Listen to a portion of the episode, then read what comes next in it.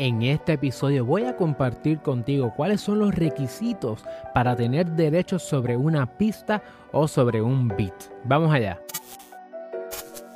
Saludos familia, yo soy el licenciado Alexiomar Rodríguez, fundador de Cirlo y mi misión es ayudarte a establecer, crecer y proteger tu negocio. Por eso en este canal encontrarás contenido semanal sobre propiedad intelectual, empresarismo y la industria de entretenimiento. Si es la primera vez que nos conocemos y estás en YouTube, no olvides suscribirte a nuestro canal, darle like a este video y darle a la campana para que no te pierdas ni un solo episodio. Y si nos estás escuchando en formato podcast, mantente sintonizado y déjanos un review en Apple Podcast que lo vamos a leer en los próximos episodios. Entre las preguntas más comunes que nos hacen tanto los artistas y particularmente los productores está si una persona tiene derechos de autor o copyrights sobre una pista o un beat.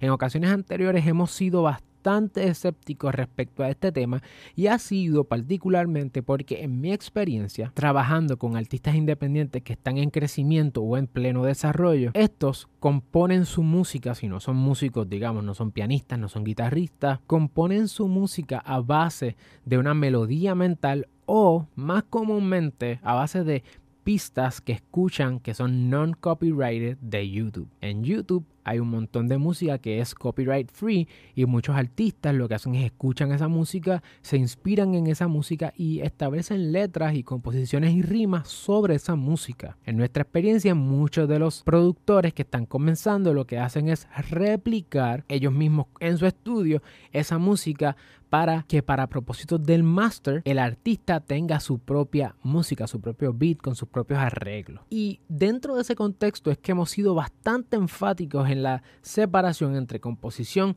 y master. Y de hecho, al final de este episodio te voy a dejar nuevamente, o si no lo has visto, nuestro video sobre composición versus master, porque es un área que hay que entender porque trae mucho sin sabor o malentendidos. Ahora bien, llegamos a la hora de la verdad. La pregunta que puede hacerme un productor es, ¿yo tengo derechos sobre una composición si yo fui quien hizo la música? Para esto hay que pensar en lo siguiente.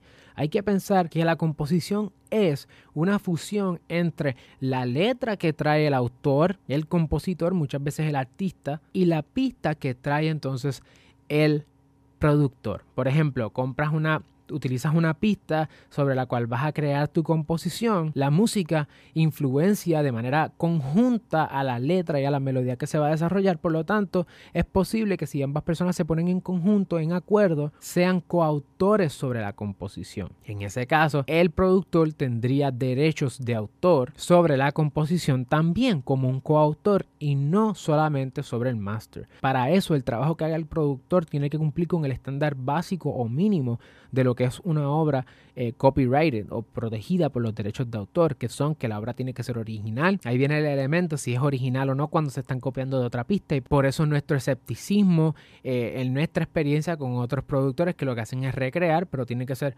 original tiene que cumplir con un mínimo de creatividad, tiene que estar en un medio tangible de expresión, tiene que poder percibirse con los sentidos. Y en ese caso, sí pudiera argumentarse que hay derechos de autor de parte del productor sobre la composición porque no solamente produjo una pista para el máster, sino que se hizo con la intención de que fuera parte integral de la composición y se configura una coautoría. Obviamente, cuando estamos hablando sobre este proceso creativo, tenemos que hablar sobre dos excepciones. Número uno, que haya un split sheet. Es posible que aunque la ley de copyright hay una presunción de que si ustedes no tienen un acuerdo en contrario, son dueños 50-50 sobre la composición, es posible acordar algo distinto mediante el split sheet o esta la alternativa de también tener un acuerdo de trabajo por encargo, el llamado work for hire, para que sea quien la, persona que sea que vaya a ser el que tenga el derecho último, ¿verdad? Sobre esa composición, pues así conste por escrito y se configure la doctrina. Esto es particularmente cierto cuando eh, pues, de forma verbal el productor y el artista acuerdan que mira yo te voy a pagar tanto dinero a cambio de que tú me hagas esa pista para mí, que es una de las cosas más comunes que ocurre en la industria.